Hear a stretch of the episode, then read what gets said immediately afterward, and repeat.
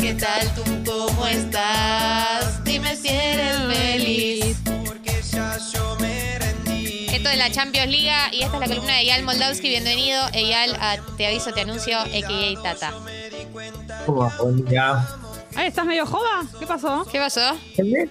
¿Estoy qué? ¿Estás bien? No, estoy bárbaro, estoy bárbaro, estoy bárbaro. Eh, de hecho, hoy a la estaba- mañana, Solari. No, no, estoy, estoy bárbaro. Estaba pensando en que eh, antes de entrar a la columna, que después ya es un camino del que es muy difícil volver, quería controvertir porque eh, las amigas prestadas, una persona, no sé si hombre, mujer o quien sea, preguntó qué hacer con la salida de viernes sábado, cosa que yo personalmente, siendo la soltería un artículo que me interesa profundamente, controvierto, porque la cita doble viernes sábado, en general la segunda cita uno va muy mal. Bien, Uno buen va consejo. desmotivado. Por ahí porque nosotras no estamos tan habituadas. No, yo te voy a decir. Perdón lo que voy a decir. Eyal, vos sos varón. Y te juro que tenés más posibilidades de citas que nosotras. En este momento, salir con varones heterosexuales está muy complicado. Si yo tengo la posibilidad de tener una cita con varones viernes y sábado, la voy a tener, porque está Claro. tan complicado. No estamos en la misma situación. Entonces, respeto tu opinión, pero no es la misma. Yo creo, yo creo que eh, los, nosotros los, eh, los varones, los hombres heterosexuales, eh, percibimos lo mismo con las mujeres. Vos te das cuenta, yo realmente para mí es inexplicable las mujeres que todavía gustan de los varones. Digamos, yo estoy en esa instancia. Sí, Entonces, sí. cuando La me encuentro con una, con una, claro, cuando me encuentro con una, oh, me sorprendo. Me sorprendo, no lo puedo creer. Exacto, lo que ahí. Eh, el Pincho eh, desesperado, haciendo manos. Asiente, asiente desesperado. Sí, sí. Dime si eres. Sí, porque es un tema que con Tincho pol- eh, hablamos mucho, pero bueno, la verdad es que es, sucede eso. O sea, ustedes son de los varones que les interesan estos temas, los varones que nosotras llamamos los sensibles, por decirlo de algún modo, y que están interesados en esta problemática. Pero hay un montón de otros que no, que no están en, la- en el mismo canal. Que no están en la, Y bueno, está pasando eso, no, no, no, está, no se está queriendo salir, no se está queriendo Bueno, tener hay cita. opiniones distintas. Igual el hombre que pidió la opinión era un hombre, el Sí. que tenía doble cita, así que bueno, en ese caso rige, no sé, eh, la opinión de un, De los chicos. un cogénero. Y no sé, va- eh, agarrará la opinión que más le sirva. Igual puede ser que una llega ya medio desmotivada a la segunda cita si saliste el día anterior. Y, Por ahí pero- espacial hace un toque, nada. Espacial hace unos días. Bueno. Yo te digo un día, pasala el domingo. Podemos negociarlo, perfecto. Viernes y domingo, El problema es ¿Cuál es la doble noche, porque te levantás ese sábado, ponele que la cita del viernes es un éxito. Sí. Se levanta ese sábado, digamos, Hay que habiendo tener arrastrado ganas. toda la energía que, que- que demanda el viernes y ya en, en un par de horas está pensando en la próxima cita. ¿Sabes, ¿no? No- sabes lo que pasa? La del sábado le gusta más, chicos. Yo ya se los dije esto. La del viernes Ah, bueno. es una cosa Bueno, que que no. mueva la del viernes. no que salió Que Viernes. semana. No salió todavía. Es una que le gusta hace mucho. La del sábado ya le viene gustando. Y yo te puedo asegurar que él lo que quiere es la del sábado y no desperdiciar la del viernes. Entonces podemos negociar en salir el sábado, que igual para mí vas a quedar recontra enganchado de vuelta con la del sábado y no vas a querer ver a la otra, pero bueno, acá me están obligando a que tomemos una decisión. Pasala a la Al semana que viene. miércoles de la Sí, semana siguiente. Bueno, cerremos, cerremos porque hay que entrar en la columna. Qué debate, eh. Eh, lo- ¿Cómo se pone este programa? Nunca te voy a olvidar. Te lo juro por Dios. Y este temazo. temazo, temazo. eh, Este temazo eh, que, que cuando sonaba, cuando yo salía a bailar y tenía una vida, lo daba todo. Pero pensaba en este tema, dime si eres feliz. Y vamos a ver si este tema es un tema con el que tenemos que discutir o con el que podemos estar de acuerdo, porque yo creo que hay dos lecturas de la misma letra. Hola, ¿qué tal? ¿Cómo estás? Dime si eres feliz. Hola, ¿qué tal? ¿Cómo te va? Dime si eres feliz. Y la columna que tenemos hoy es La promesa de la felicidad, que la vamos a combinar después con otra cosa, eh, de Sara Ahmed, ¿no? Porque nosotros hemos, ya acá, eh, la pregunta de la felicidad es un tema que nos hacemos jueves por medio en Sí. estas columnas, nos interesa mucho. Eh, tuvimos una discusión la semana pasada muy fuerte. Qué terrible fue. ¿Cómo se picó? Se fue al Fue dulce de leche y al chocolate. Exacto. Ya hay una resistencia armada a los, eh, la banda del colonial, que estamos reuniéndonos los martes para em, salir a, a capitalizar el dulce de leche en, esta, en este país que, que le ha dado poco para todo lo que le devolvió. Y en, líneas generales todos coincidimos, digamos, que la felicidad es algo deseable, ¿no? Digamos, todos estamos de acuerdo en que la felicidad es, es un planazo. El problema es cómo, dónde, con quién, cómo hacemos, cómo que, digamos, cuando se particulariza, ¿no? Entonces, sabemos que la, feli- que la promesa de felicidad nos dirige hacia ciertos objetos, nos acomoda la vida. Quien vio Piratas del Caribe sabe que la brújula de Jack Sparrow no apunta al norte, sino que apunta a una botella de escabio, a Keira Knightley o a lo que sea que estás necesitando en el momento en el que agarras la brújula que te dice es por ahí, es por ahí. Abuelas. Entonces, Está cerca. Está- Frío, frío, tibio. Exacto, exacto. La brújula era la abuela al final y eh, tenía el regalo escondido a los ocho años. Sarah Ahmed, británica, nació en el año 69, tiene el libro La promesa de la felicidad, donde analiza muchos mandatos de la felicidad, porque lo que ella va a decir es, eh, está todo bien con esto de ser feliz, pero hay una línea muy finita entre desearte algo bueno a vos y empezar a condicionarte la vida.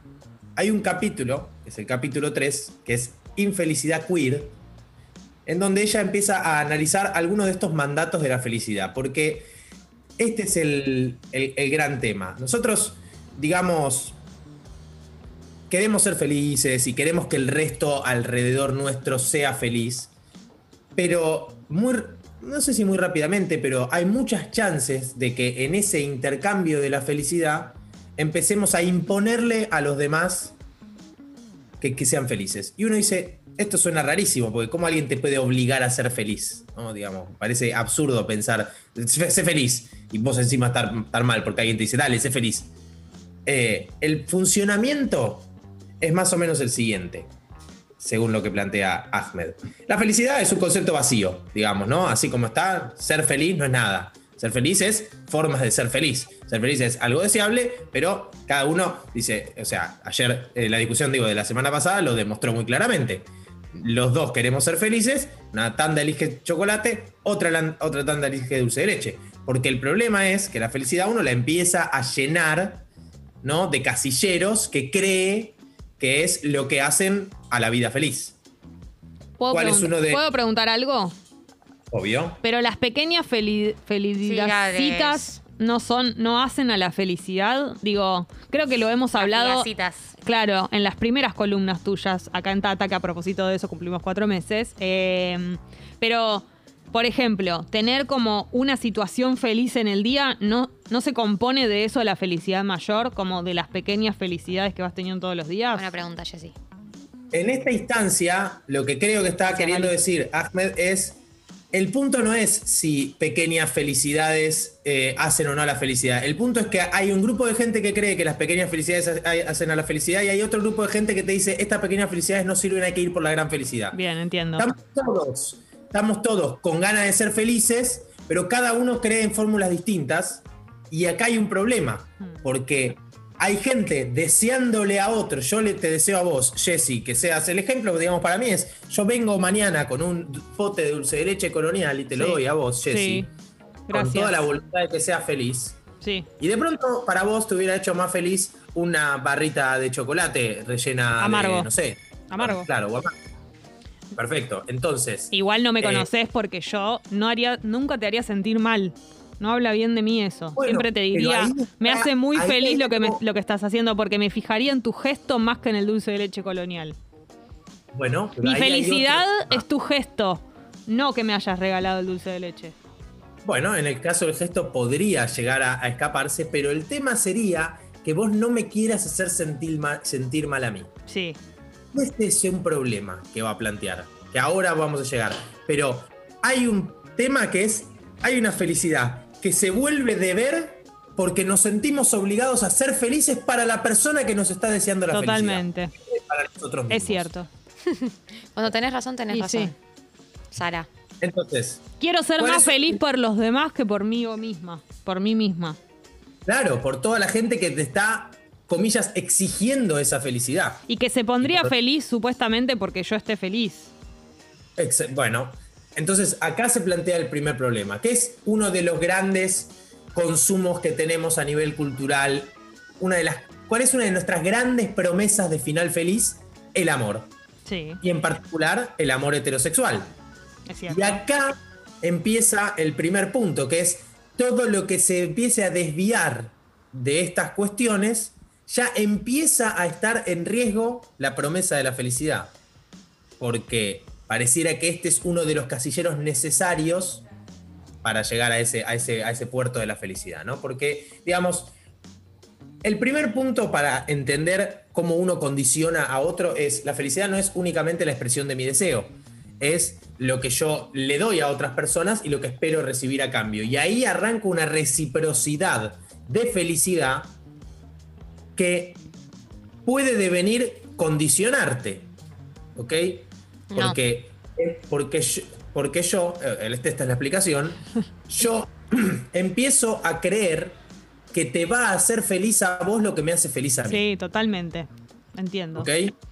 O sea, yo, en mi mejor intento de hacerte feliz, en mi mejor buena voluntad del mundo, del universo, llevándote mi pote colonial, que lo amo, que le amo, que yo lo abro en temperatura, en estado de naturaleza y me zambullo. Es tu embargo, tesoro, tu tesoro. Claro, es mi tesoro, es mi tesoro. Y sin embargo, para vos, quizás, no lo es. Pero vos recibís este pote y se te plantea un problema que vos lo dijiste muy claramente. Yo quiero ser feliz porque vos me diste esto, porque vos tuviste este gesto conmigo.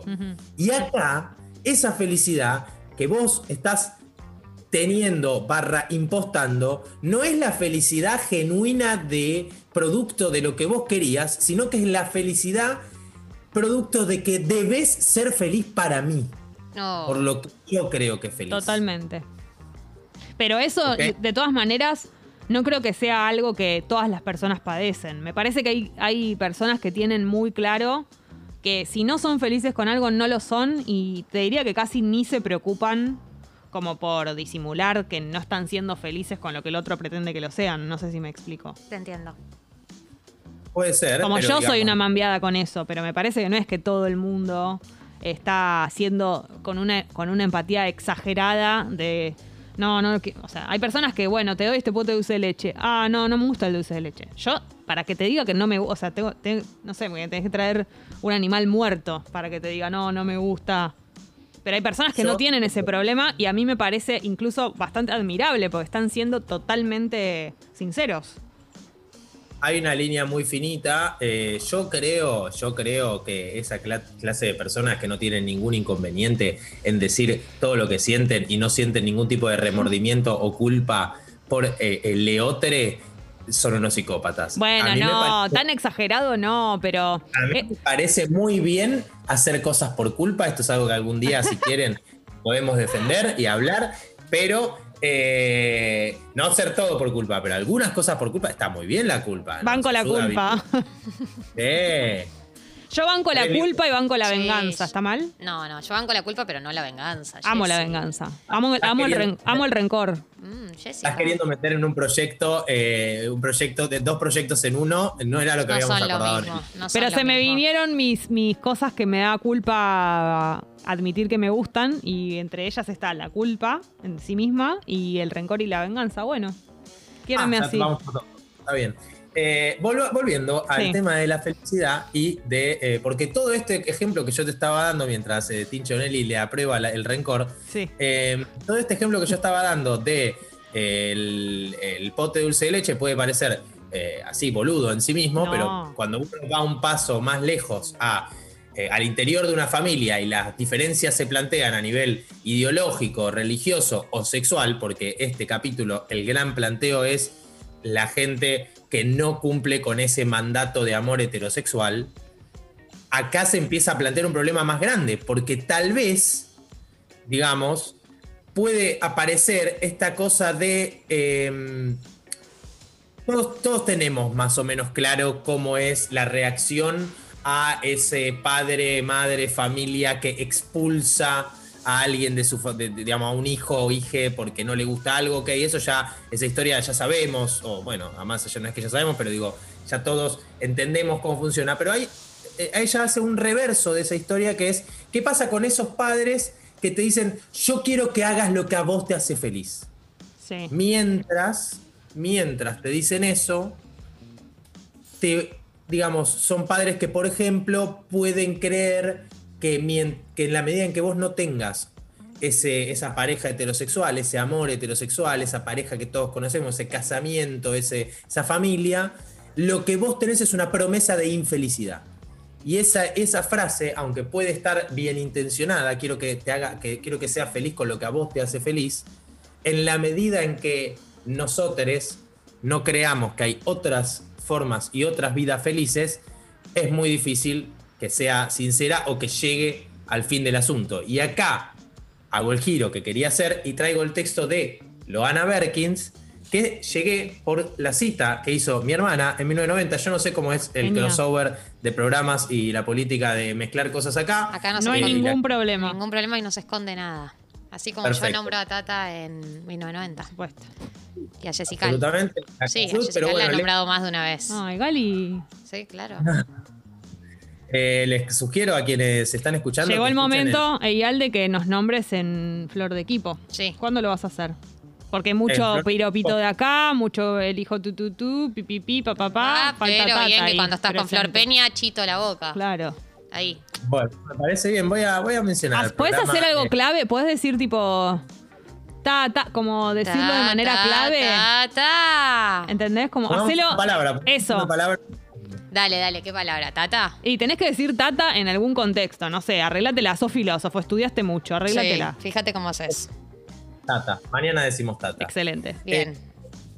La pregunta que hace Loana, que a mí me parece muy piola, es por el amor traba y la construcción de la identidad, ¿no? Y hay un cierto prejuicio, creo, del que yo soy obviamente parte, y por eso me pareció muy interesante cuando leía el texto que es Si me querés, quereme traba, eh, que es eh, la idea de, de que como que nosotros o bueno, yo creía que, eh, el- el- que hay una promesa de premio en reconocer a la mujer travesti como si fuera, el para mí es una mujer. Ella agarra esta frase, el para mí es una mujer. Creer que hay un premio en pensarlas como mujeres biológicas y ella dice, eso es en todo caso una posibilidad. Total. Está bien que alguien quiera que, le, que la vean como una mujer, pero está bien que no quieran eso. Mm. Y la chance de querer ser vistas, deseadas, reconocidas en nuestros propios términos, dice Loana Berkis, con la construcción corporal e identitaria que, quer- que queremos hacer. La, la frase para mí clave es, ¿cómo voy a ser capaz de negociar roles y deseos, de construir mi propia sexualidad a partir de un cuerpo negado? Hasta que propios y ajenos no incorporemos que aceptar nuestros cuerpos tal cual son es parte de nuestra identidad, no habrá sexualidad ni amor que se pueda edificar a partir de esto. Y para mí, estos dos textos, cuando leía el otro y leía lo de Sarah Ahmed, hablaban en esta cosa de cómo hacemos, y si la semana pasada se votó en la ley del cupo laboral trans, que me pareció una ley muy piola y muy interesante, en empezar a desandar un camino de personas que han vivido en una marginalidad muy profunda a nivel sexual, a nivel laboral y a nivel afectivo, ni hablar, a nivel amor, a nivel felicidad en última instancia eh, nos cabe en ese desandar una, un cierto trabajo de también empezar a pensarnos en otras formas de ser felices, en otras formas de estar en el mundo, en, romper, en no creer que la incorporación de personas a nuestra vida es eh, que ellos empiecen a hacer lo que nosotros hacemos para ser felices, sino que nosotros entendamos otras formas de ser felices en el mundo. Bien. Perfecto, clarísimo. Buena conclu. Sí, clarísimo. Eh, algo te para decirte, ¿no, Jessy? Yo estoy como. Me quedé sin palabras. Me quedé pensando. Se me hace un sí. lado la boca. Sí, sí, no, me parece espectacular como manera de cerrar y de conclusión lo que dijiste. Sí, me pare- a Ello, veces hay que saber dejar cerrar a la otra como persona. no estamos haciendo ahora No nosotras. estamos haciendo ahora. ahora vamos a cerrar. En un minuto vamos a cerrar la columna. Eh, Ello, gracias. Esperamos tu palabra clave, que es Tata, obviamente, ninguna otra, en Flor de Equipo. Si no lo haces, se pudre el rancho. No, no, voy a, lo voy a dar todo, me siento muy presionado Y en bueno. estos momentos, todo para decir Tata. Y, y bueno, y nos vemos el jueves. Te está haciendo Nelly la- el gesto que es muy común acá de perrito boca arriba cuando, cuando nosotros lo sometemos a cosas, él está así y dice que está pasando lo mismo con vos, como un perrito boca arriba. Así, full perrito boca arriba. Y bueno, mandamos. Gracias. Eyal. Suerte en Flor Peña mañana cuando digas Tata. Eh, chiques, nos vemos Hasta la semana que viene. Hasta la semana que viene.